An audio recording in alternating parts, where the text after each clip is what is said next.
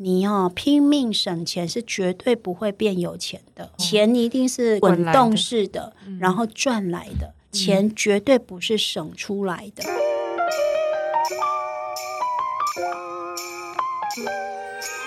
各位听众，大家好，欢迎收听《女人迷》原创节目《迷人配方》，我是制作人婉云，我是共同主持人黄健。《迷人配方》节目第二季，我们引用李安电影《喜宴》的一句话。人生不能像做菜，把所有材料备好再开始。十个议题，十个来宾，从他们的行动历程改变你看待生命的观点。在整集访谈最后，我们也会将来宾分享的生命经验精炼成迷人配方，邀请你一起带走。这集的名人配方呢，感谢品牌雅芳赞助。雅芳的超级经典 slogan：雅芳比女人更了解女人。对的，这次雅芳为了三 C 族打造了一个非常棒的营养补充品，叫做康彩金盏花叶黄素加强饮 EX。听起来很厉害，它的效果跟成分是什么呢？我们现在太常用三 C 产品了，所以金盏花叶黄素加强饮 EX 添加了游离型叶黄素二十毫克、玉米黄素四毫克，以五比一的黄金比例制成，长期补充能让你感受到舒适亮彩。听到亮彩就觉得好重要，因为其实我是一个超级长时间仰赖三 C 产品的人，感觉超级适合我。没错，除了叶黄素之外，还添加了虾红素六毫克，能够提升保护力。调节机能，另外还有纽西兰黑醋栗，促进循环，贴心替你寻回舒适的生活。等等，我发现它是液态包装诶，因为像我这样东奔西跑，只要一天带一包就超方便，可以随时补充。对啊，让你方便携带，而且这支产品还荣获了 SNQ 国家品质标章认证，更经过了 SGS 三百多项安全检测，让你能够安心饮用，而且像果汁一样超好喝。好赞！那雅芳有没有给我们听众什么样的独家优惠？有的，雅芳现在也提供很棒的优惠。只要输入“女人迷”专属优惠码五六二九九，就可以享满八百元免运以及赠品优惠。快点来点击节目资讯栏看更多哦！今天的名人配方，我们邀请到江湖上称理财教主，他从小资月光族零累积到成为商周集团 Smart 致富，还有商周各大财经专栏写手立方姐，让我们一起掌声欢迎。Hello，大家好，我是立方姐。嗨，因为我们知道立方老师，你的第一份工作是市议员助理，对，然后后来你又到了时尚的媒体产业。最后投身到财经领域，其实都是跨领域。想知道你为什么会做出这些决定？嗯、其实我第一个工作，台北市议会的市议员助理是比较奇妙的，不是我自己决定的，嗯、有点像是那个什么老鼠报恩来着哦。为什么？因为我大学时代啊，嗯、我都一直都在打工，嗯，然后最后大三、大四那一年，我有很长的一份工作是在做一个咖啡厅的，就是煮咖啡啊，嗯、然后上甜点，有时候做柠檬塔这种甜点的工作。然后那个店长非常的照顾我，因为我是北漂的学生，然后他有点把我当女儿照顾，都觉得我们这种住外面的小女生很可怜，然后动不动就炖鸡汤来给我们喝，这样就对我们店员都很好。然后我那时候快毕业的时候。他就跟我说：“哎、欸，丽芳，那个我有一个亲戚，那是台北市议员助理，然后他们要做一个地下电台，然后就不懂，没有认识会的人，那你可不可以来帮忙？这样子？”哦、我说：“啊，我会吗？那因为我是念的是传播系，对，那念传播系其实我们有学所谓的广播跟电视这些相关的制造技巧。那我也以前学校系上也会进录音间，然后有大三也有去佳音电台打工这样子。嗯、可是你说那种打工的经验，到真的你要去 hold。”一个电台，那个是落差非常远的，嗯、更何况那个市议员助理就是一个政治相关的工作嘛。嗯、那后来聊一聊之后，我在一问三不知的状况下，我的老板竟然告诉我说：“好，那你就下礼拜一就来上班。”我说：“哈，我还要考虑耶。”然后他说：“啊，也对，也对了，好，女孩子要做政治圈的工作，还是回回去，还是回去问一下爸爸妈妈好了哈。嗯”那后来我爸爸妈妈他问我说：“啊，为什么人家会找上你？”我就说：“啊，那个我的店长就是这个人的。”表姐，那店长对我很好啊，嗯、所以介绍。那我们乡下人啊，我们我是南部小孩嘛，就是乡下人就很淳朴，嗯、就说啊，那如果人家店长对你很好啊，人家就感觉上需要帮忙啊，你可以帮你就去帮一下好了。哦、那工作就再找。那因为那时候他拐我去的时候，就是因为那时候我就毕业是五六月嘛，然后我我七月八月的时候，他说叫我去上班，然后他跟我说十二月就选举，年底选举，等他选上我就不用做，就是我只要帮他半年。那我觉得半年也还好嘛，嗯、因为当年其实整个传播界其实还是很景气的，嗯、因为电视节目很多。我想说那没关系，我就帮忙好了，就帮店长这样。结果一去啊，我就开始接触政治的工作，嗯、因为我当市议员助理，我除了我一天有三个上班地点，所以我一直到现在非常感谢那个工作经验。为什么？因为我觉得我们的议员呐、啊，台北市议员那个以前老板他。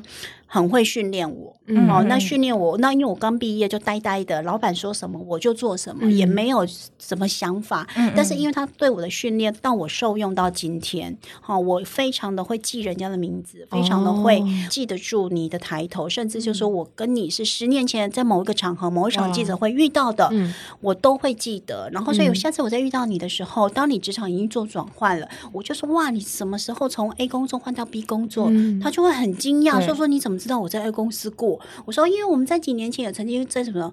地方有换过，然后那时候你是做什么协理，然后负责销金部门，嗯、他们都吓死了。对，这真的会吓，对，很很吓死人的记忆。可是因为这样子，就会让人家对我的感觉跟印象很好。嗯、因为你要去想，很久很久没见面，可是我看到你的那一眼，然后叫出你的名字，说好久不见，你会不会觉得很惊讶？会、嗯，你会觉得 你好像很重视我。对，那我觉得这是一种对人的感觉。所以我觉得那个钱老板对了我非常多，嗯、然后再加上我当时才，其实因为我都是。我是早读的年纪，所以我二十一岁我就大学毕业了。嗯、我比同龄的都小。那我二十一岁的年纪，我却要面对台北市的议员五十二个议员，嗯、然后他们的助理，平均一个议员有五个助理，五十二乘以五是多少？一百六十个人。嗯、还有呢，我要负责就是府会联络，就是跟台北市政府的各个局处跟相关的应对，我就是负责的窗口这样子。嗯、所以我要背非常多的人名。然后我们议员对我的训练非常的残忍，他跟我说：“丽芳，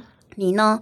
就他就给我啪厚厚的一本大头联络部的书，就跟我说：哈，你一定要训练自己，你要到，比方说有我的。”电话响起来，就说：“你好，我这里是台北市建设局，我就要能够叫出啊，郑秘书你好哦，我要去背说今天，嗯、例如台北市社会局、教育局或呃什么建设局、建管处的处长秘书叫什么贵姓、嗯、大名，嗯。嗯”所以你看哦，当我在接这种公务的电话的时候，你打电话，我是正风式打进来，我就说啊，你好，林秘书有什么事吗？嗯、对方会不会吓死？会，对方超级无敌就觉得说，哦，林这个妹妹有够赞诶，那也这样搞哦，就是很会，很会那个，所以我那个时候就是真的。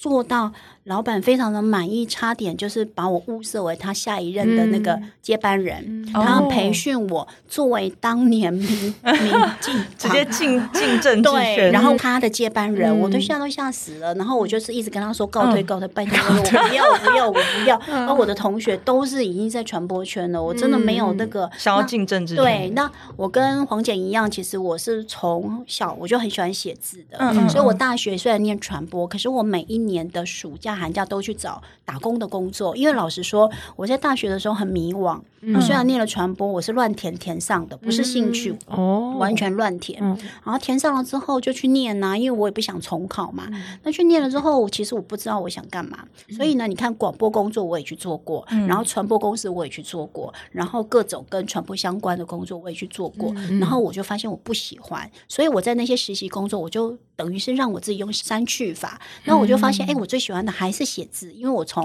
嗯、我从国中就开始写情诗啊，画。四格漫画娱乐我同学啊，然后好可爱。高中啊，也就会写那些小品、散文这样子，就自己很开心。然后就觉得说，我还是喜欢写一个文字，就做文字工作。然后我脑子也非常清楚，因为做文字工作，你可以去报社，你可以去杂志社，对不对？然后当年大概就出版业，对，就这几个。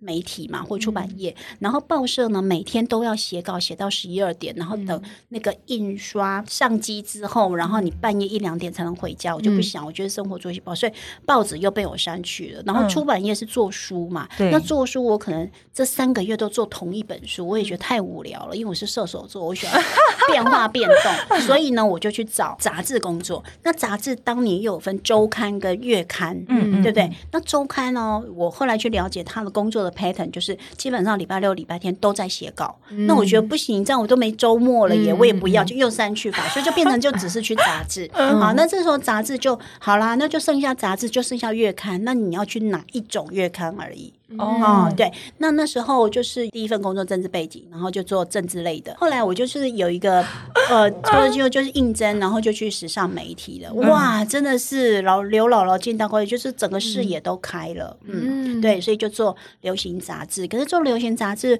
对对我的好处哦，我觉得最受用的地方就是我后来我从跑健康就跑 health 跟 fitness 哦，嗯、就是讲如何塑身、如何健康的维持。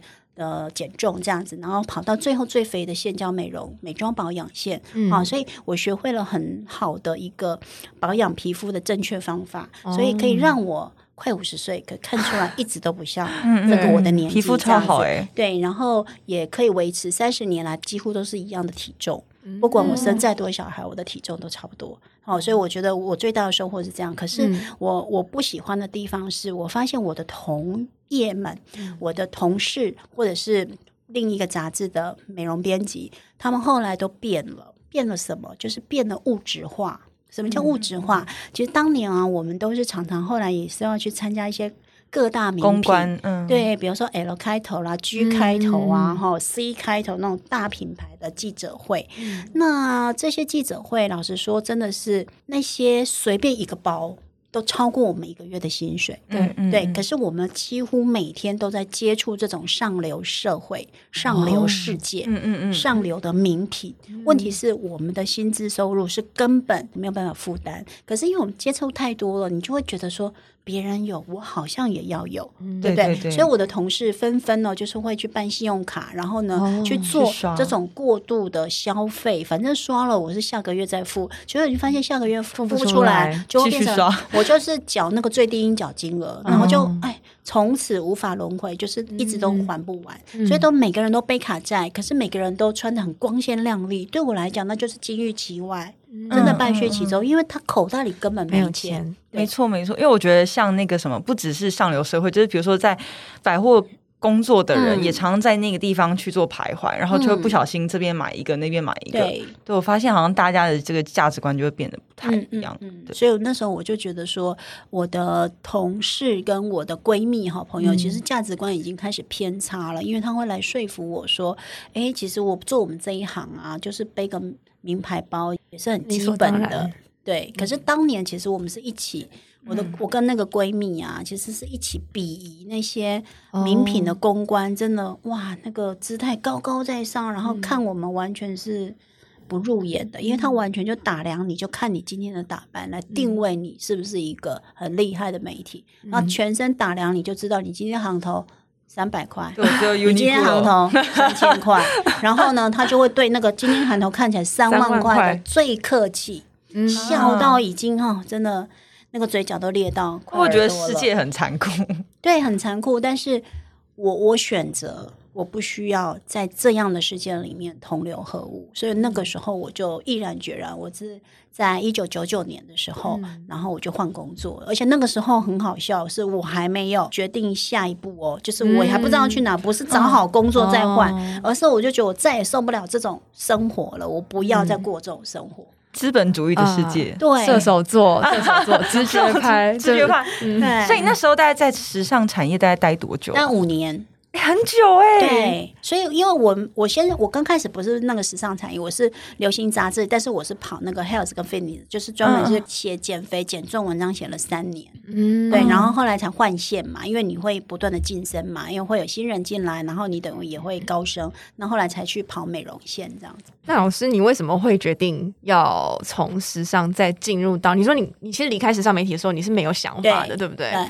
那你那时候离职是什么？就是刚刚讲到那个，觉得价值观不同，有一个冲动离职，还是说你觉得哦，我好累，我已经就是 burn out，我已经燃烧殆尽了，不想要休息的一个状态。呃，那个时候没有 burn out，嗯，但是我完全就是非常理解，就是我对于这种所谓的风花雪月，嗯，然后对于这种所谓的呃，你好像背名牌，你就会被别人所看重。你今天穿的很普通，你好像就是 nothing 这样子，nobody。我其实对于这种所谓的世俗的价值观，我很不屑啊，所以那个时候我就觉得我不要在这样子的环境里面了。那至于下一步，其实我没有想清楚。不过好处是我当年。年大概一九九七年、九八年，我就开始投资，因为嗯、呃，可能黄姐不知道说，姐当年毕业的时候啊，我在政治圈的时候，我当了两年的月光族。好，那因为我是北漂族，我其实我印象非常深刻。我那时候试用期的时候，薪水两万，然后过过试用期，我们议员也只给我试用一个月而已，也没有太不像人家说三个月，我就调薪就两万五。可是你看两万五哦，我光。在台北租房子，我住在乐利路上，就六千块，两万五扣掉六千块，我只剩一万九，对不对？那一万九，我我当年又在忠孝东路四段上班，嗯，然后我一下班，那个楼下全部都是那些什么路边摊，有没有？排很多？然后 一九九、一九九、二九九，然后很好买，你知道吗？我知道，你说衣服对不对？对，衣服、小东西啊，对对，项链啊，九十九啊，那你觉得说这么便宜，我哪能够花？花到哪里去？结果我就每天这样子九十九一九九，然后我到第四个月哦，第四个礼拜我就月光了哦，我就完全户头存不到，就是剩不到一千块。可是我还是一样一条好汉，我就是靠那个煮五木拉面啊！我其实 五木拉面真的是小资女的爱哎、欸。对，然后就是煮一包，然后再加一个青江菜，一颗再一颗蛋，哇！我们这是结拜一下，对 对对。老师，我前年也这么吃呢，所以我就可以，我就是可以度过这样一个礼拜，然后反正每个月五号又一尾活龙了，因为薪水又进来了。所以当然有感哦，我就当了两年的月光族之后，后来才发现这样是真的不行，才开始想说要去存钱。你说两年吗？两年，两年，对，醒悟的很早哎，也没有 醒悟的很早，因为我发现，我后来会发现，因为我会调薪嘛，两万五，后来我记得我就调到两万九，然后下一步我就被调到三万一了，嗯，然后又一路往上调，可是很奇怪哦，还是月光。我到了月底吃五木拉面的这个光景都没有改变呢。对啊，老师，这是什么？魔咒。换换句话说，不管我领两万五，还是我领三万一，嗯，我月底都在吃五谷拉面。老师，你只有月底吃，有些人从头吃到尾，所以有时候就觉得很奇怪。那我钱到底花到哪里去嗯？对啊，我加薪的多了这几千块，还是不见了啊？所以有时候自己会很。就很纳闷，嗯，我就想为什么？然后我就是一个很爱问为什么，然后我想问为什么，我就会去找出一些答案的人。后后来我就觉得不行，所以呢，我那时候真的是可以分享给各位。我认真记账记了两个月，哦，后来我放弃。老师，你有持续两个月很厉害，因为有些人大概第一个礼拜就不行了。没没没有，就想到底在干嘛？我记记记，我刚刚不是说我我的那个薪水两万五，扣掉六千块，是不是还有一万九？对不对？那我这样记记记之后，发现哎，我每个月到月底啊，就是按计算。机嘛，就加总起来哦。那时候还没有姐工作的时候，当年还没有电脑哦，那所以是用手写，跟我妈妈一样。然后就让记记记，不要再说什么你妈妈，姐就是你妈妈的年纪了，好吗？OK，好。然后就这样按按按，就发现很奇怪。我记了一整个月，结果你猜我按出来是多少？通常就是一万三千多，一万四千多。而且我还重按一次，还会数字不一样。然后我的我的脑袋多么不灵光，但是我就想说奇怪，怎么会这样？我明明应该有一万九的，不是吗？就代表我一定有漏记嘛，对不对？对对对。那我连续记第二个月还是这样哦，我很认真记，现在钱不存在。所以呢，我就觉得这绝对不是我的问题，是这个方法不适合我。有没有分享？很快就很快就领悟，有没有很阿 Q？我就觉得我哦不行，这个方法不适合我，我要换一个方法。我真的觉得很难记账，很难，对，有点难。所以我们待会儿可以讲一下有不同的变通的方法。所以后来我就。转换一个方式，我就是先把钱先存起来，我就每个月哦，就先存个三千块下来。嗯，我就先就是有那个我的薪水账户 A 账户，对不对？我就去开一个 B 账户，然后每个月五号啊，我就设定自己把钱这个自己转账，对，转三千块到那个 B 账户，我就没机会，而且我只有这张，我只会带 A 账户的这个提款卡出门。嗯，我怎么领我就领不到 B 账户，嗯，对，就把钱锁到那边去了。然后我就变得，哎，我竟然可以存下钱。然后存下钱之后，后来在当年的男朋友的影响之下，我就开始投资基金。哦，然后那时候市场很好嘛，基金怎么投资怎么赚，就觉得我好厉害，好像股神一样，有没有？就觉得我很厉害。后来因为我投资那两年其实都赚钱，就是我说一九九七、九八、九九年那时候都是赚钱的，也奠定了我就觉得说哇，投资市场很好玩，很有趣，因为都等于是我用投资帮自己加薪。嗯嗯嗯，因为有时候，呃，除了那个报酬率，你看哦，我如果投资个五万块，赚二十 percent，其实就一万块了。嗯，对，那慢慢累积，能一万块对些小资族也很有。老师，我有个问题，你现在已经从基金飞过去，嗯、我可以先从你先从三千、三千、三千，然后然后呢，就是中间那个过程是小资女很多人都想知道，因为很多人就是不知道怎么把那个钱拿去投资。嗯、可是你刚刚要直接接到基金，就想说，嗯，所以基金这个要怎么存？哦，对我很好奇。好其实我应该这么说啦，就是说理财的工具有非常多，像你刚刚一开始讲说那个 ETF 啦，或我刚刚讲基金啦，好，或者是说什么机器人理财呀，这种其实方法非常的多。嗯，那我会建议真的完全不知道的女人们的的听友们，如果你这完全都不知道要怎么投资，我会建议你就是找最简单的方法就好了。嗯，好，那最简单的方法是什么？第一步，你就是应该要做所谓的劳退自提。劳退会不会不知道？我听到这四个字，大家就真的不知道。对，什么叫劳退自提？救命！因为我们每个人呐都是劳，你有在缴劳保，你知道吗？应该有吧？应该有。对对对，一定有，因为你们的人资 啊，有公司就有，你们的财务部一定会自动把你把钱扣掉了，从你的薪水就扣掉了，回到你账户。好，然后呢，你的老板一定会帮你提拨你的薪水的六个 percent，六趴。嗯，好，但是呢，员工自己。也可以提供一些些，嗯，不用自付，哦，不用。但员工你自己也可以提拨六六趴。哦，那换句话说，你只要去跟你的人资或财务部门提出这个申请，嗯，你每个月就自动存下六趴，这六趴就会存到你的那个所谓的劳退的账户去，不会进到你的户头，嗯，不会进到你的户头有什么好处？你就没机会花掉。哦，所以这就是一种自动的储蓄法。所以其实现在我们无形中也在储蓄了，是吗？呃，如果你有这样做的话，老板是被迫，老板因为是法规规定，老板一定要帮你存你薪水的六趴。哦，所以现在就算什么无作为，他已经在帮我存了。对对对对，老板每个月都有，可是你自己也可以存六趴。如果你存不到六趴，你存五趴、存四趴、三趴都可以的，制定的，但最高上限就是六趴。哦，所以那个其实是数量可以我们自己定定义这样子，不一定到六趴啊，呃，不一定趴数可以自己定义，就是六趴以内。嗯嗯，从零一二三四五六都可以。那那个账户它是？汇到哪里去啊？比方说公司帮你存的时候，那个钱是汇到哪里去啊？它就是最 专属在我自己郭立方的劳退账户里面。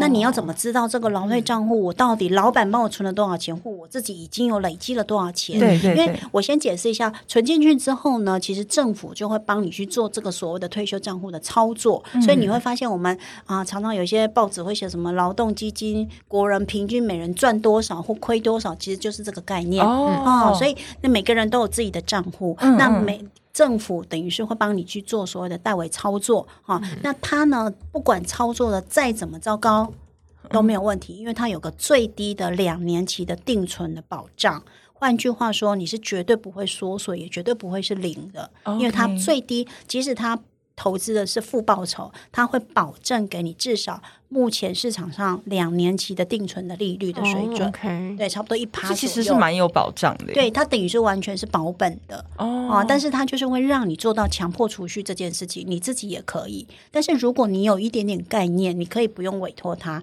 你就是自己去存。就像我刚刚讲的，你就开另外一个账户，甚至现在的我觉得金融机构、银行也都做到非常的聪明。他的聪明是说，嗯、我今天这个账户，你也可以约定自己再开一个子账户。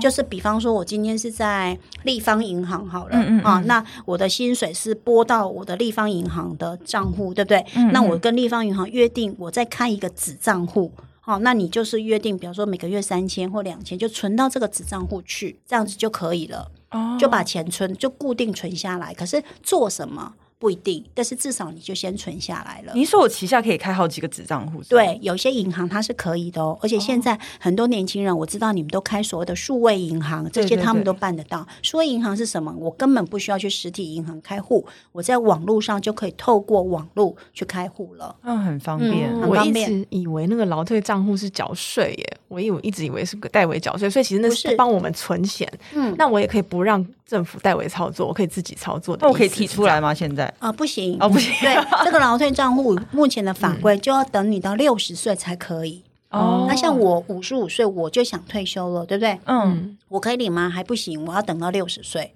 嗯。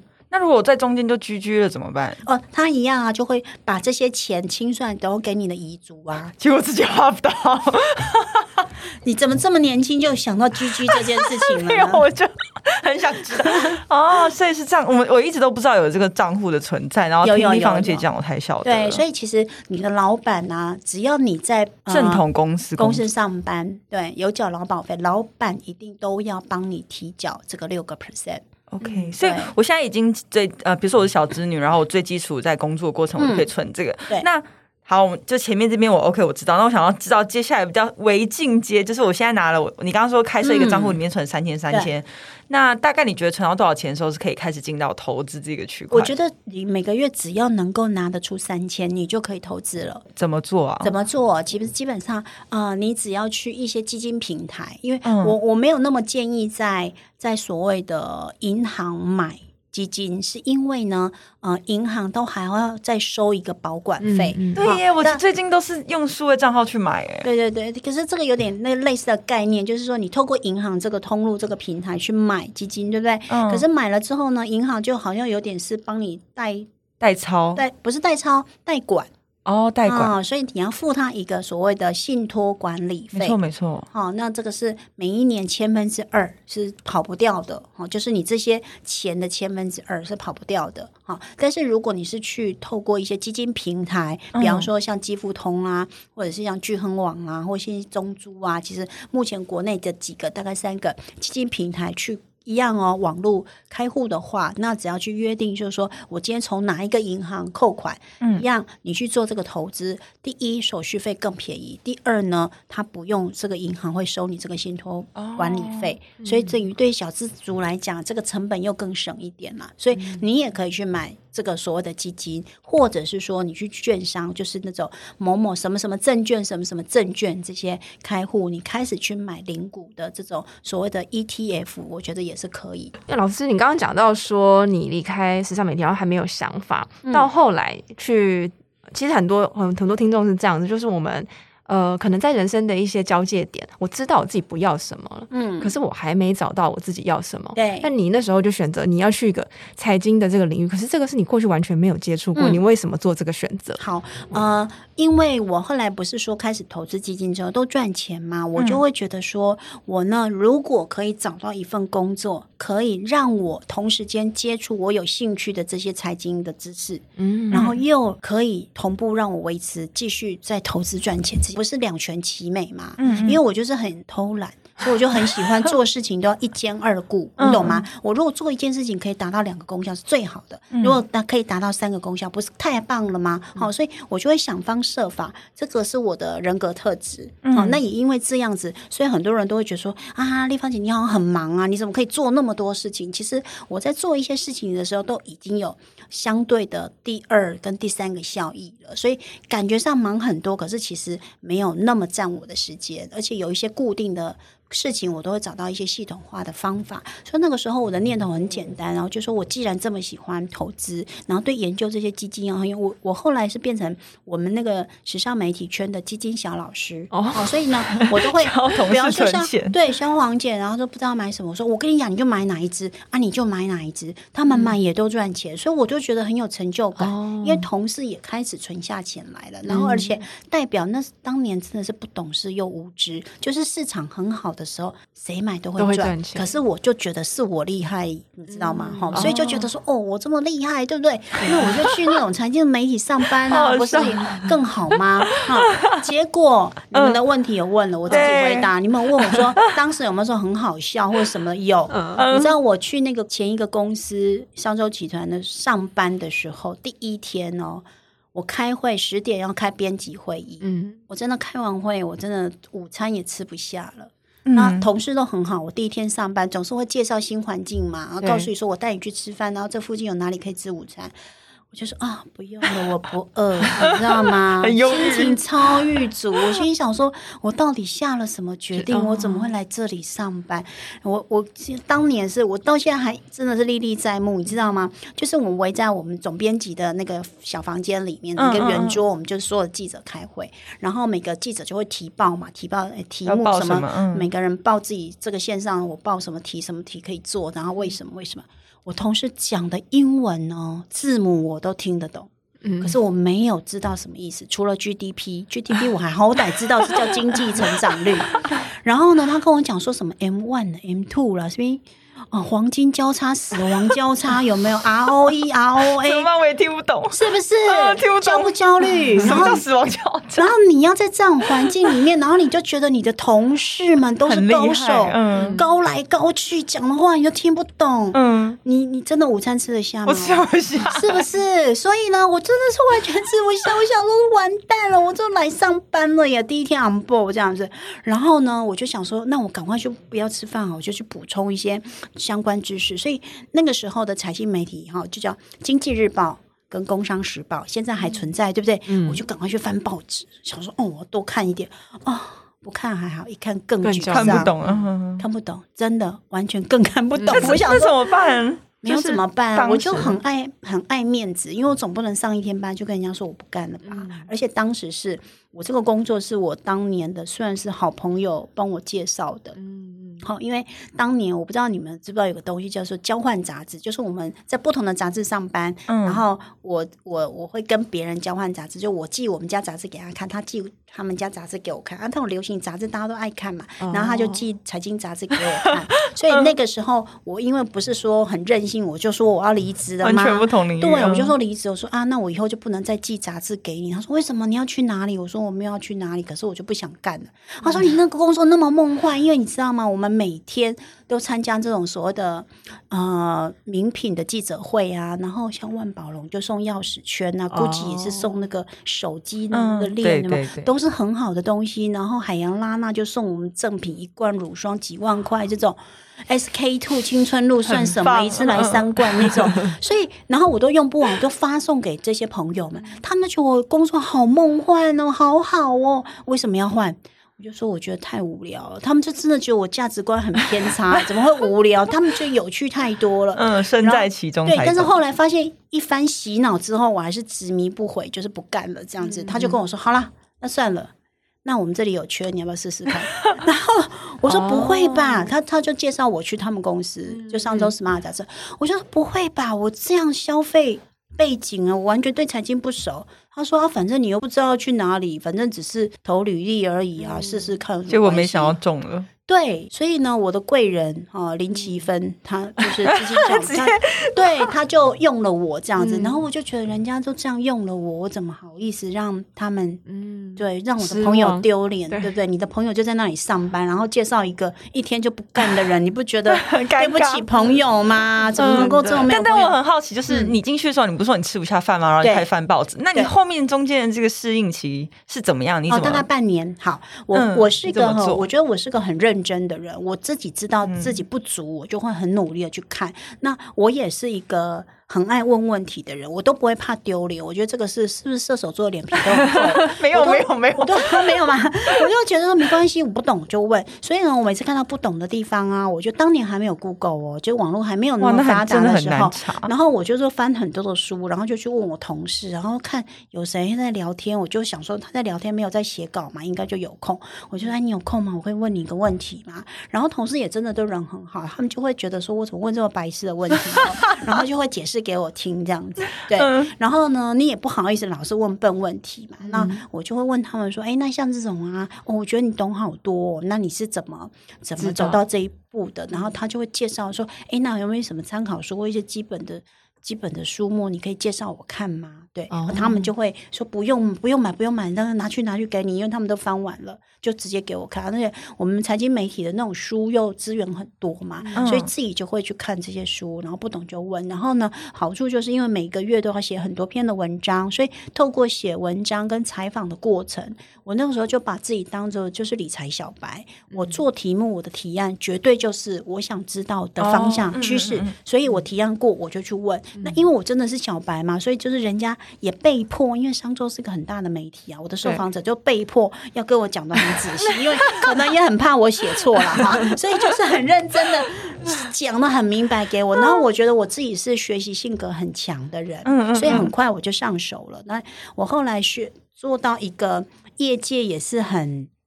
很很害怕的一个点就是，我那时候 create 一个专栏叫做理财 Best Buy，嗯，Best Buy 哦，就是因为以前我们就做那种我。我在做流行杂志的时候，就是常常在评比有没有哪一个牌子的睫毛膏最卷翘、最防水、最怎样怎样没有？所以就是拿出那个评比的精神，所以我把它换到我们的金融业。所以呢，我就会去比金融，比方说信用卡的 Best Buy，好，然后什么呃房贷产品 Best Buy，信贷之类的，对，怎么 Best Buy？然后后来就做出一个口碑，因为我绝对会把市场上所有银行的所有的产品都调来，然后我就认真的评比。哦，然后评比比到后来呀、啊，报社记者都拿着我那张大表再去写好几篇，然后甚至有一些读者，他们是拿着我做的这个房贷的利率表去跟银行直接某个分行说，我就是要这个利率，因为《Smart》杂志就写你们就是提供这个利率，你为什么给我那么高？所以到后来总行就是金融机构都很害怕，每次公关接到我电话又会说，丽芳，哎，不好意思，你这次又要写什么？对，因为他们发现我们媒体是很有影响力的，是大家真的会看到那个，把那个当做圣经去那个。好、哦，那我觉得我能够做到这样很有影响力，我觉得也也很很很值得，很棒。嗯，这是一个很求解的精神。对对对，我是。嗯，这个帮助到很多人呢，因为其实坦白讲，大家呃没有那么多，因为他不是专职的嘛，大家没有那个时间，就是你、嗯、通常就是你那那就是个资讯落差跟时间落差，嗯、你接收到的第一个资讯，你就啊好，可能就是这个了吧，感觉好像它很低。嗯。但是像立方姐这样整理出来，等于是大家就可以一目了然知道说哦，所以其实还有这个，还有这个，还有这个，还有这个。嗯、这等于其实，嗯、呃，我觉得这就是把那个资讯落差给打开来。对，对，对，对，这是这是蛮重要的。嗯嗯嗯，嗯我觉得很重要。然后我也很想知道，就是说。因为你现在算算是从你进到这个财经杂志，嗯，然后开始克服一些专有名词。嗯，那我想知道是，好，假设因为我们现在知道立方姐已经大概懂这个部分，啊、那我们现在进到新手存钱的目标了。嗯、总之，假设我们五年内好像有点太长，就假设今天有我要买一个房子，嗯，你想买房子吗？我很想买房子、啊，真的想买房子、啊，我超想买房子的、啊。嗯好，你想五年内买一个房子？没有没有没有，我只是假设，没有，就假设假设假设假设以你的情况，老师我假设好，假设到我们五年的时候要买一个房子好了，那我们要怎么规划短中长期的这个目标？因为。我觉得现在对年轻人来讲啊，其实很多人都好。我先假设，可能很多单身主义者他不婚，嗯嗯嗯、或者是他今天可能是同性伴侣，他也只有跟另外一半住在一起。那像这样的状况下，他们要怎样才可以做到买房？因为很多人都说你还不如租房，因为这样换算下来，你活着只付款款的时间，这个东西最后也不会归你，嗯、因为你可能就死掉了。对，所以好奇。呃，买房这件事情，我觉得从两个层面来看。嗯，第一个层面是，其实多数的人都不知道。我可以买得起多少房价的房子？没错，没错。所以你要先搞清楚这一点。嗯、每个人都想买房啊，问题是你可以买得起一间一百万，还是一千一千万的房子？那是差很多的耶，对吧？那那怎么样才可以知道？那我必须要先知道你现在一个月赚多 少钱，啊、我来帮你算。老师，我我你可以给一个好，你朋友，你朋友，我朋友，真的不是我，我想要呃。好，我们以最高跟最低好，因为可能刚出社会是二八好了，嗯哼，然后可能他比较再再再多一点，可能就是我们用三万好了，好三万，好好？哦，好好 friendly，用用直接用三万，好，好三万，好，你知道三万块啊？一般我们银行在评估我能不能借钱给你这个人，嗯，他会看一个标准，就是你的月薪。好，你的月薪，然后他会去换算出一个你每个月可负担的还款金额，哦，懂吗？就今天你今天月薪三万，跟一个月薪三十万的人，他绝对是可还款的能力是不一样的。对吧？对对对，所以银行不会知道说你有没有什么家庭要养啊，有没有什么开销，也不会知道你的收支状况。所以他用基本的这个薪水收入，用每个人每一年都会这个报薪资所得嘛，这个是属于就是比较能够有一个统一的基准来看的。好，所以他一般大概就会抓个三成左右。所以如果是三万块月薪，他大概就会去估，哎，你可以还款大概啦，因为你总要吃喝拉撒嘛，总是要生活成本嘛，对不对？你不可能三万全部拿来还房贷，那请问你是怎样吃空气吗？不可能，所以一般他大概是抓三成左右，所以呢，三成左右就是九千块，没错没错。好，那我们就要用九千块来回推，如果我每个月只能还九千块的房贷，然后我就可以负担的这个房贷的总额是多少？那给大家一个很简单的概念哦，一百万的房子，一百万。哦，一百万的房贷，一百万的房贷本金，嗯嗯嗯嗯，如果是二十年期的房贷，两年的利率的话，以每一个月的还款金额大概是四千多块，不到五千，我们就算五千，四舍五入，这样比较好算。嗯，好，换句话说，如果你是九千块，根本不到一万块哦。那我刚刚说四千多块，对不对？好，那本金一百万，你如果三万块，你大概就只能买得起贷款呐、啊。贷到两百万的房子，贷款两百万，一般现在都是八成房贷。你用两百去除以零点八，大概你就可以买得起多少？大概两百五十万的房子。哦，那没有不能买呀，两百五十万，我相信你在屏东可以买得到，台台南也有，真的市中心也有，台东也可以。所以其实买房就是看买在哪，不是说永远都买不到这样。所以回归来嘛，买房看的是第一，你的薪水。你的可负担的这个房贷的经济能力在哪？第二，回算出你的可负担的这个大概房房子你可以买多少钱之后，再来决定。那请问两百五，你可以真的在台北市 买得到房子？完全买不到吧？连大概就车位啦，嗯、对不对？停车位啊，哈，那你不可能做得到嘛？那你就要去找。那这样子的，你既然做不到，你是不是要改变你的所谓的理财的目标？嗯、例如像有些人，我就是自由工作者，我不一定要住在台北的，我有没有办法去住在杨梅？也可以呀、啊，对不对？那杨梅我一定可以小一点的房子，我可以找到两百五十万的房子哦，旧一点是没有问题的，嗯，还是可以买得起房子啊，哦、对不对？那我可以问一下，因为大家大家不是都在讲说，我要存多少钱才可以开始买房子？嗯、这个就是所谓的头期款、那个、哦，对对对，对我刚刚不是有我刚刚不是有换算吗？就是我可以贷款两百呃两百万，对不对？嗯、那我为什么房贷却是换算出来？因为一般银行在评估的时候，它就会只会带给你所谓的这个房屋建价的八成，它不会百分之百啦。好，所以剩下的两成等于就是房子头期款你要自己付的。我懂了。所以这个五十万就等于是你的头期款。所以这样换算下来，你就会知道说，好，即使你是要买两百五十万的房子，但是你的本金你自己的头期款大概要存到五十万，你才能够去做这件事情。那现在很多的年轻人其实都会这样做，就是。现在薪水加薪又很慢，嗯、薪水又很低，真的要存到五十万太难了。所以他等于是有点会类似跟爸爸妈妈，就是爸爸妈妈赞助这个投机款，那买了这个房子之后，租出去，然后不是租出去，而是这个房贷再让孩子自己来缴房贷。哦，这是目前比较多数，我看到三十五岁以下。比较常见的。大概是这样。那通常啦，因为三十五岁的那一代的人的爸爸妈妈大概是差不多六十几岁左右，因为他们是婴儿潮世代，他们见证他们就是台湾经济起飞那一代的受惠者，所以口袋里通常啊，正常的家庭都有点钱，所以都会愿意帮孩子做这个投期款。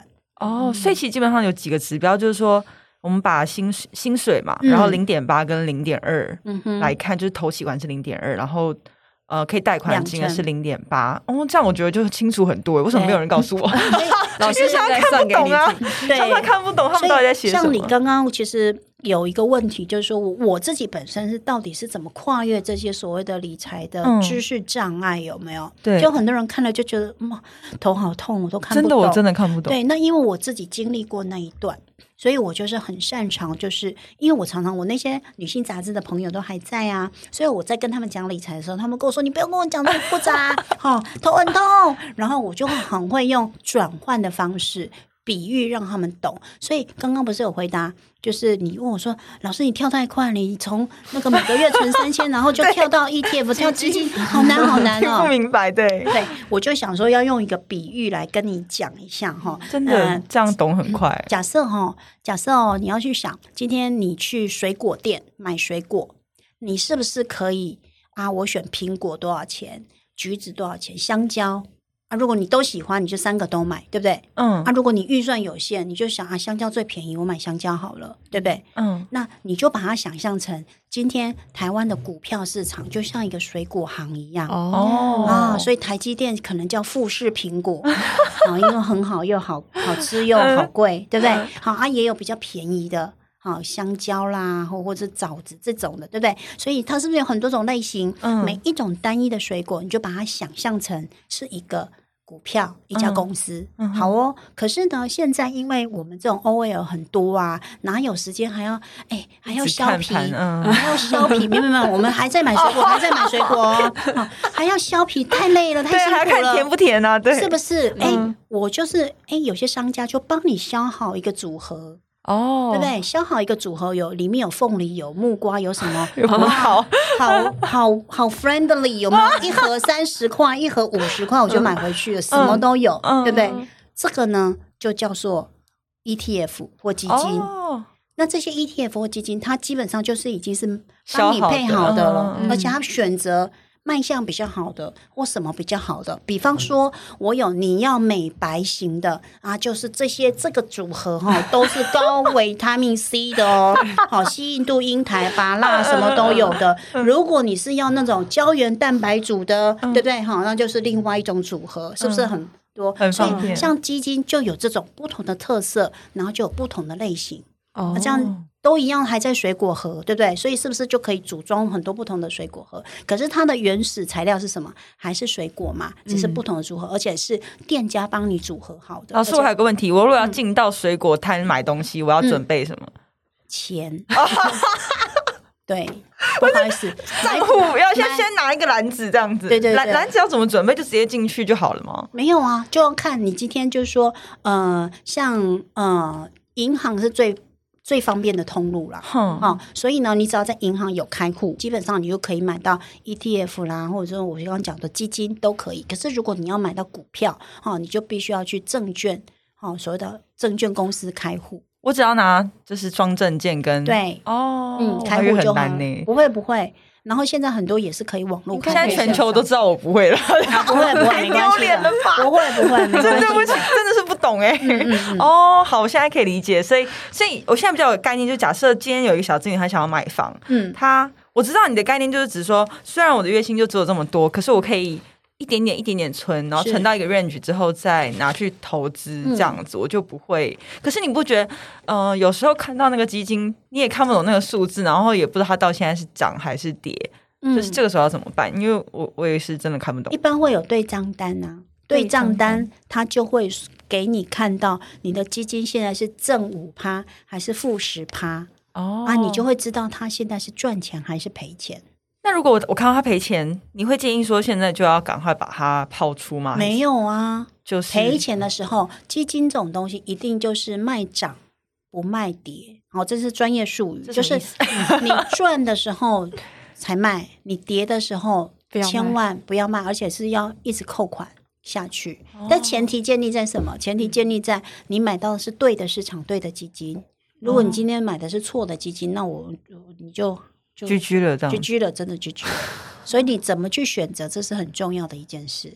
可是这也不是三言两语，我在这里就可以告诉大家的，真的。请大家找郭立峰老师。对对对，因为这个其实就有一系列的课或一些课可以去选，而且对于不同的人，即使是一样年纪，可是不同的属性的人，其实我会建议的标的其实也不太一样。哦，所以我觉得不适合在这里做一般的一般的建议，因为我觉得这样不够负责任。哦，嗯，了解。老师，我想问，就是 一直已经开始叫老师，本来想要教丽芳姐，最后变老师。没问题，因为其实，嗯呃，像我们知道丽芳姐之之前都有在写一些像是理财的心理测验啊，或星座，其实你就是很擅长用呃，有点像是大家的兴性格或者这样的方式来去推荐理财的方法。那你有没有一些什么可以帮助我们的读者，或者我们现现场可以做你的那个白老鼠？好，就是一个理财的性格或星座也可以。有啊，你们真的对我太好了，怎么会在 Podcast 这种节目直接要叫我出理财的这个测验、心理测验呢？有，我也想了一题，因为我想说大家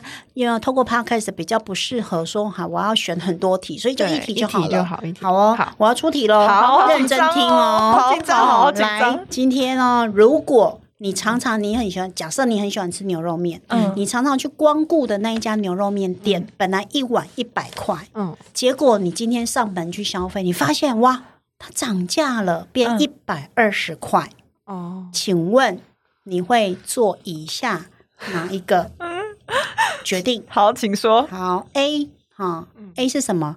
哇，糟糕，面越来越贵，可是我又好喜欢吃，所以那我以后要想办法省钱，多省一点，因为我还是要继续吃牛肉面。这是第一种哦，嗯、想办法省钱。B B 的选项是什么？完蛋了，变贵了耶！我这么爱吃，那我要想想一下方法，去跟我的老板谈一下加薪，我薪水变多，哦、我就可以继续吃。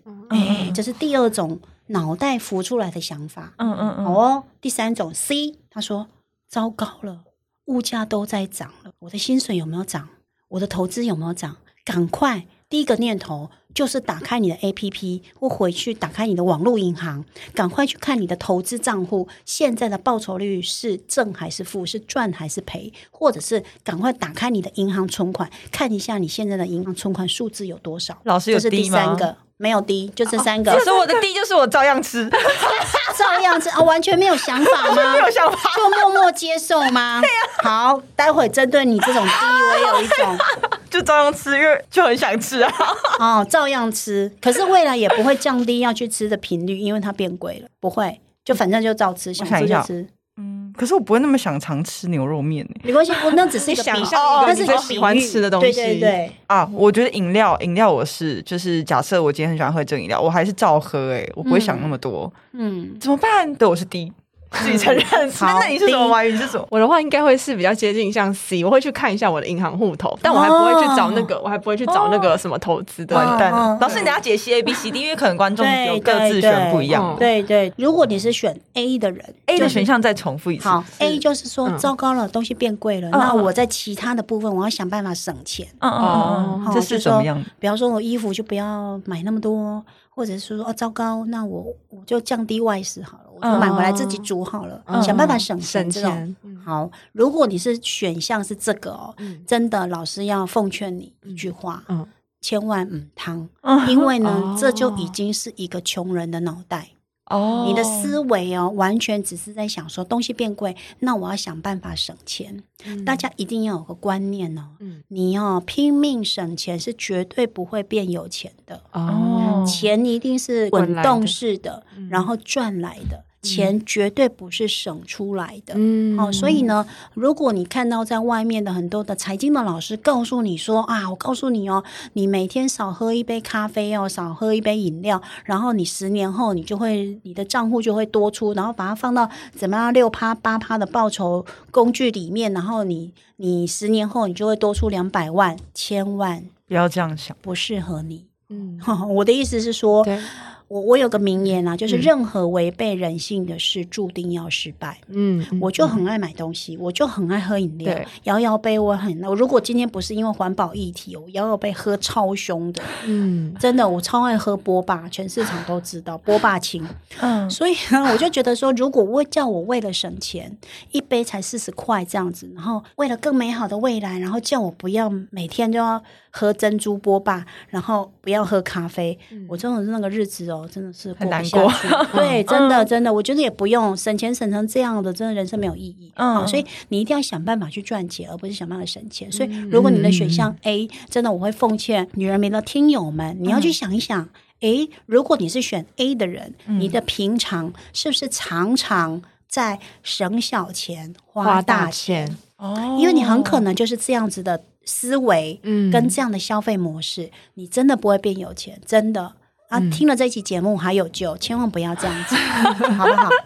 那 B 呢？B B B 好，B 是什么呢？就是想办法要去找这个老板谈加薪，就是你会去想办法说，哎、嗯，我要赚更多的钱，对不对？嗯，哦、这种人是呃很有希望的，哈、哦，就是说，哎，不错哦，你没有想要省钱，你就想啊，我要赚更多的钱。嗯、可是啊，这样子的谈判会有一个风险是什么？你可能谈判成功，好啦，你就加两千块；你有可能谈判失败啊，嗯、结果你又回到原点。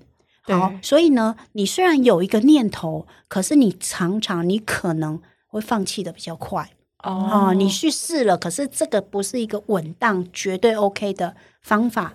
但是你试了之后发现啊，此路不通，好吧，那就算了，我回到原点好了。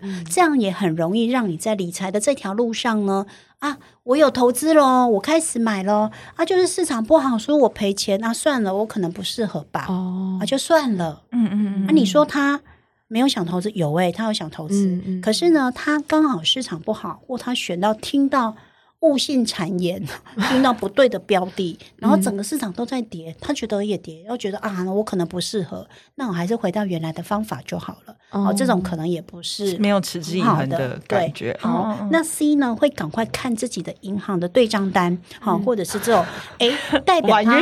哎，婉云，他一定就是有一些 射手座，对他，哎，这跟射手座无关，射手座就是觉得自由自在啊，开心玩的那种。那这样的人是很是这样，很很细细腻吗？还是也不是细腻，可是至少哦，我觉得他就已经奠定了他可能可以存得下钱或变有钱的第一步。哦，因为你看他，当他发现物价变贵的时候，他会先看，哎，我自己，那我现在在一个什么样的位置？嗯，对不对？假设哦，今天我是老板。然后你们两个都是我的员工，嗯，好，那我跟你说，哎，黄姐，嗯，婉云，你们两个呢？我给你们个任务，现在出发去台中，看谁先到，嗯，谁先到，年终奖金就多发一个月，好哦。所以你们会干嘛？我会就是赶快去嘛，对啊，对啊，对不对？嗯，好哦。可是呢，像婉云她选的这个 C，对不对？她就会先看看我现在口袋里有多少钱，为什么？她就在先看。我今天要出发了，我要去一个策略，我要先看看我到底要怎么样比黄简更快到台东，因为老板的前提是什么？老板的前提是说，好，谁先到谁就可以领一个月，对不对？多领一个月年终奖金。可是你可能会赶快。宽宽的呀，包括宽宽就赶快去。我会揪婉云一起去到，哎，我要一起拿。没有没有，哎呦，好大，这个好方法哦。我们一起拿年终奖金啊。对，可是婉云可能不愿意啊，他想要 最后拿推下去。对，好，所以有可能就是说，你会觉得，哎，好，你现在有找到什么样的工具可以出发，你就去了。没错，我就冲啊，这个就冲啊。嗯。可是婉瑜全盘点一下，不对哦。对对，还是盘点。我要怎么样最快到台中？所以他有可能说，哎，我兜里还有。点钱，嗯，那我就跟黄姐说，哎，那我要回家准备一下哈，收拾一下啊，你我们就台中见喽。心机很重，对不对？其实他已经手机 APP 拿起来订好票了，在订高铁票，不是只有订好票，他是订高铁票，因为他知道黄简应该买不起高铁票，好过分。所以呢。就订了高铁票之后，他是不是很快就到了？所以他就是多对，所以你看他就会去盘算。虽然他花的交通成本比黄简多，可是他为了那个未来的利益可能会比较大，他愿意现在先做一点的投资。嗯嗯，这种人绝对以后会是可以省得下有钱的。老师，那我的我第一，我第一，我是 反正就是吃啊，给我出难题的第一，就是啊，不管啊。哦，一百二哦，对你来讲只是数字的变化。对对对，吃还是要吃，对不对？对，这种人呢，我就要祝福你啊！怎样？好可怕哦！老师，只要是永远都很穷？祝福你不是祝福你呢？要么就会遇到一个很有钱的另一半，要不然呢，就是要有一对富爸妈。哦，我都没有怎么办？那那你要觉醒啊！我要立方老师，就吃完这一次之后，还是吃了啦。对，但是像下次哈，你可能真的要盘点一下，你是不是还有这样的本钱，可以持续的去吃一百二十块的这个牛肉？老师，我发现有一个问题，就是、嗯、呃，人对这件事情有疑问的时候，都会有点害怕去看这件事、欸。哎、嗯，我觉得我是、嗯、正常，对正常。不知道怎么会有这种感觉，就是也许你心里想说，你就不是大富嘛，但你就是不想去看这件事，所以你就会闭着眼睛吃牛肉面，你就会觉得哦，反正我吃完明天又是一天。嗯，但我就会觉得说要去面对这个东西，你就会觉得好可怕。反正发薪日又快来了，就、嗯、我是这样子想，所以我觉得很多人都会这样子。呃、OK，我觉得面对这种镜头啊，我觉得有一个很好的方法，就是说，那我想要先问了，换我来问你。黄姐，你有没有什么梦想？我的梦想就是有一个舒服的房子住，然后写作这样子。嗯、OK，好，所以写作反正有舒服的房子就好了。但是那个舒服房子不能太远，因为我不会交通工具。嗯，对，所以我要有一个可以 到的交通工具。所以你要，你你如果想要有个舒服的房子，嗯、然后是在台北，不一定要在台北，就是交通便捷的地方。交通便捷，不管是在台中或哪里都可以。对对对，对，对、嗯，好，没问题。但是你有没有想过，你想要有这个房子，你要准备多少钱？哦，我真的是没想过哎。嗯，那如果是这样的话，那永远就是一个挂在天上的梦想，你绝对不会有到达的一天。嗯，所以就是他只是就是要去面对他。对。你一定哈，每个人，我觉得每个人都有自己的想法跟自己的梦想，嗯嗯、想要去很想实现它，对不对？对对对，我相信黄姐，你这么爱写作的人，嗯，那你就觉得有住在一个房自己的房子里面，然后你就每天做自己开心的事情，就写作就好了，对对对，对不对？然后也不用担心什么经济的来源。对，其实最适合你的方法，应该是说，我会觉得啊，你要住在一个写作真的不需要在都会区。你反而就是比较偏远的房子，嗯，所以你反而可以买得起比较非都会区，然后居住环境很好的大房子，而且不会太贵。但是呢，因为你想要专心，就是写作，写作绝对不会变成是你的主要的收入来源，嗯，因为太难了，嗯，对不对？对对对，太难了，所以你一定要想办法创造一个所谓的被动收入。什么叫被动收入呢？就是说，今天你有一笔资产放在那边，然后透过理财工具，它就会自动的去帮你投资，自动的每一个月、每一年帮你创造一笔现金流。像我可以分享一下我的梦想。嗯，其实我一直市场也都知道，我五十五岁我就要退休了，然后我的退休就是我要过着坐三休三的生活。做三就是做三个月，休息三个月。因为为什么是五十五岁？因为那时候我的老四啦，就是我的小女儿也比较大了，要国中了，所以比较能够离手，嗯、不用一直在台湾这样。所以我想要做三个月在台湾，那另外三个月呢，我就去住我喜欢的城市，去 long stay，比如说像清迈呀、啊、布里斯本。好，我前面两个首选的城市是这样子。那那你要我做这些事情哦，我要在外地，在国外能够住那么久，是不是需要钱？嗯，对，说我要打造的是什么？我要打造我在五十五岁前存到两千万，两千万呢，我就投入六趴的理财工具，两千万乘以六趴，一年就是一百二十万，嗯，每一个月就是十万块，而且那个时候我还没开始领我的劳保劳退哦，等我六十岁六十五，我又可以再领大概三万多块哦，所以这十万块完全就是支应我平常这些，嗯，我是觉得够的。突然觉得人生好有希望，我我正是一步一步在实践我的梦想。可是光有梦想是不够的，我你我也不是说啊，从当年那种理财的小记者，我就有这样的梦想。没有，我是生了四个小孩之后，很务实的跟很认真的被迫要努力赚钱。所以我跟你们一样，我都是上班族。可是我有一个很厉害的绝活，就是我很会创造我的。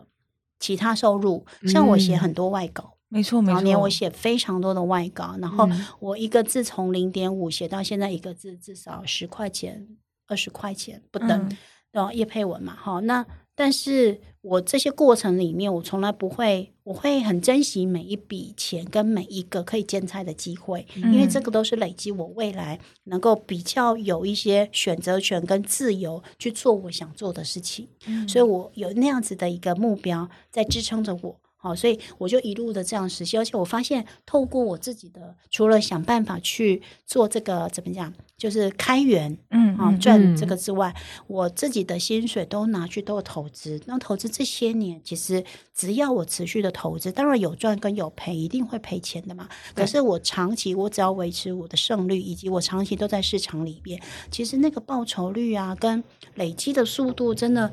我五十五岁退休，绝对非常有机会，跟应该是会提早实现的哦。嗯，财富自由的感觉。对对对对对，嗯，我觉得其实倒不是自由不自由，而是你的人生有选择权。就像我现在做到现在，我其实我不想工作就可以不要工作，我不需要说为了一个薪水，然后我一定还要得在一个工作岗位上。当社畜我是可以不用的，嗯，只是我完全就是觉得说不上班可能太无聊了，所以可能还是就是上班一下啊，也是不错，可以接触人嘛，嗯嗯嗯，对。哎，其实刚才小姐讲到，就是说这里面是因为太多恐惧了，嗯，所以不敢去看。这其实不只是自己，还有包括亲密关系也是，嗯，对，尤其是比方说。呃，两个人浓情蜜意的时候，其实会也会有一种想要避免冲突。嗯，嗯，比方说金钱这种价值观，就很容易会是冲突的地方。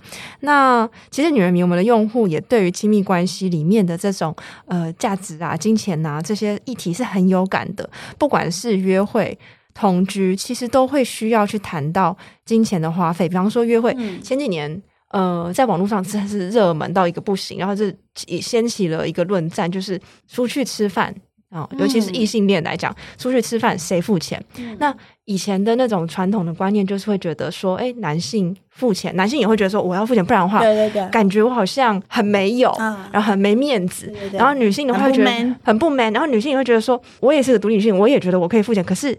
好像我这边出钱，是不是哪里很奇怪？是不是我不想要再跟这个人约会？嗯、到即使是呃这个约会的这个层次，到同居的层次，也是这样，嗯、就是有很多各种各各式各样的开销。嗯，那其实因为我知道丽芳姐你有过非常多就是不一样的一些。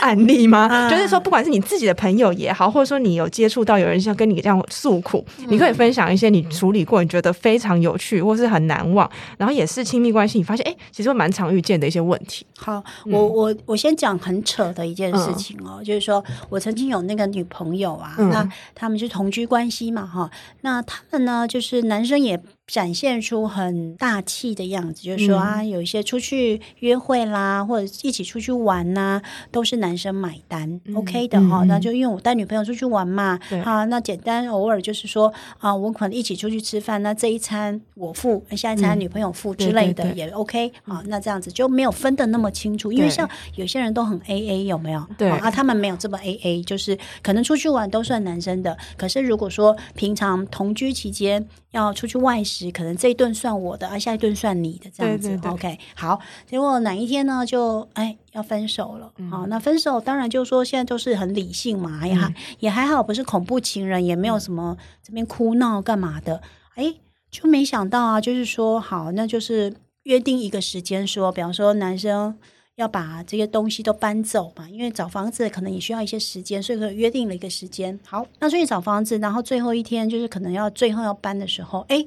不得了，男生拿了一份清单出来，嗯、天，什么清单呢？就说你上面详载了几月几号我们去哪里，然后那一个是他付的，那因为他也有玩到，哦、所以啊、呃，车票多少钱，住宿多少钱，那那几顿吃了多少钱，然后女生要付一半，嗯，很清楚的清单，非常清楚的清单。嗯然后呢，你就会觉得女生真的超傻眼的，就是我们交往的这三年，嗯、你真的好详实的记录我们每一笔出游记录。对，然后任何一笔你出过的，我的朋友是真的蛮傻眼的。嗯、那但因为我觉得我的朋友也很善良啊，然后就说好吧，那就是你都算那么清楚了，那他就只能能付嘛。这只是后来他在跟我有点。哀怨的投诉的时候，他就说：“怎么会有男生算的这么清楚？”嗯，哦，然后呢，所以我觉得这个是其中的一种这样子。嗯嗯、然后这个是我听过比较经典的。然后另外一个就是很可能就是会遇到常会有一个问题，是男生哦，男生跟我投诉的。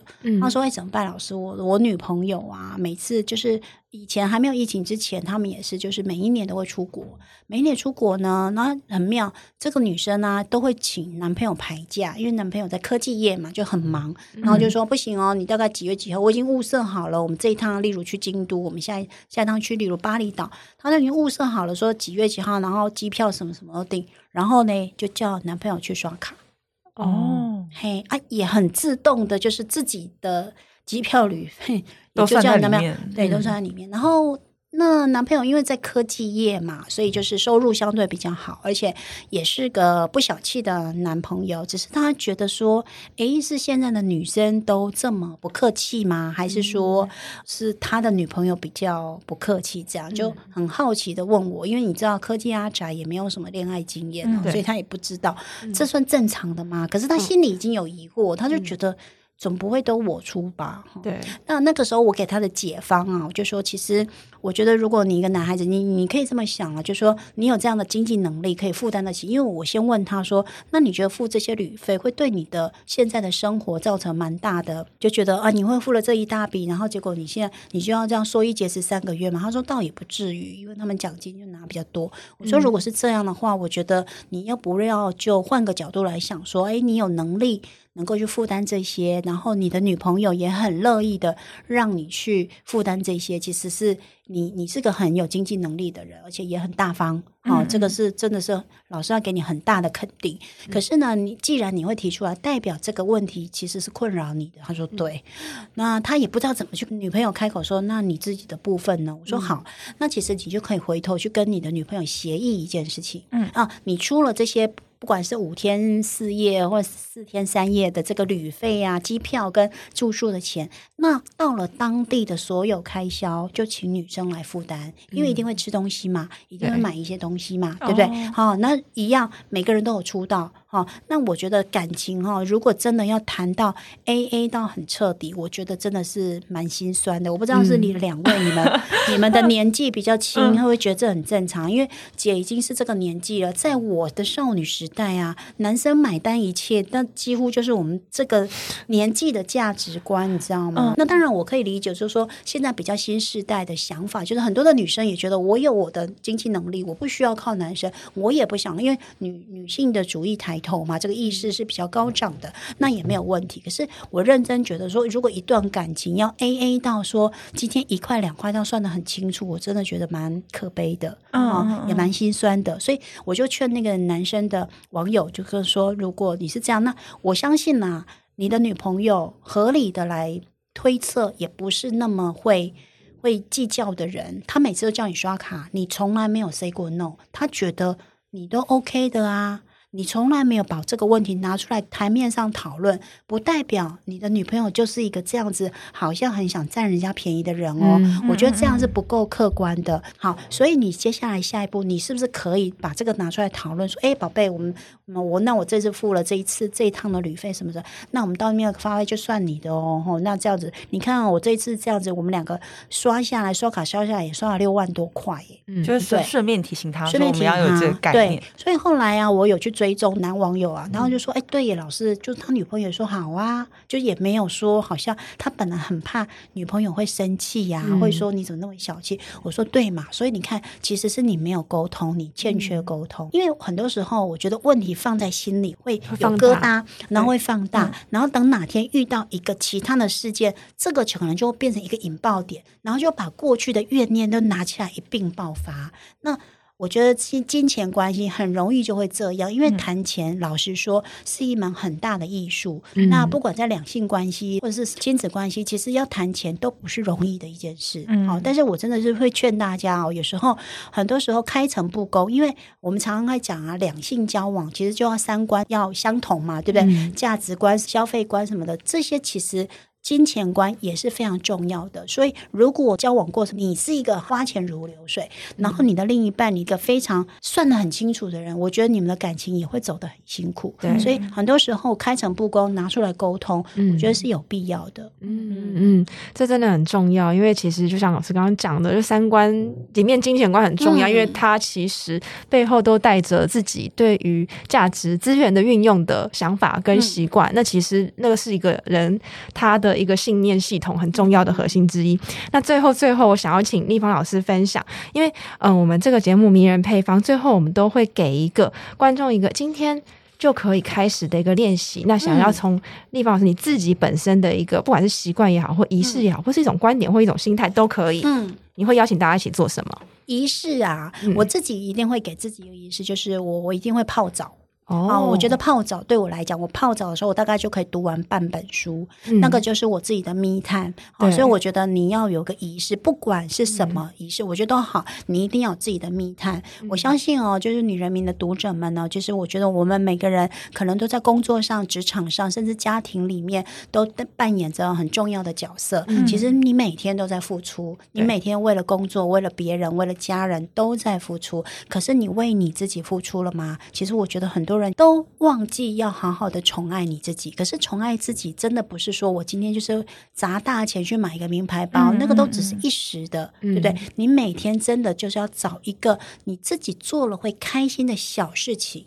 就好了、嗯、啊！但是这个小事对我来讲，哎，我可能是泡澡，可是一定，请你们一定要花一点的时间，十分钟、二十分钟都好。好，有时候你就是戴上耳机，然后抗噪的，然后就放几首你真的很喜欢的音乐，我觉得也 OK。嗯、你就是属于你自己的密探，那千万不要哦，因为你一直都在转，一直都在转，为了别人，为了工作，为了老板，为了你的同事，为了家人，其实你都很容易这样，很容易就会耗损，耗损，情绪会耗竭。所以你一定要好好的爱护你自己，嗯、因为你才是你最好的朋友，嗯、就是你最大的粉丝，嗯、千万要记得。嗯、真的，谢谢丽芳姐的分享。那今天的节目就到一个尾声，如果你喜欢的话，也请帮我们在 Apple 或 Spotify 的 Podcast 帮我们留言、按赞还有分享。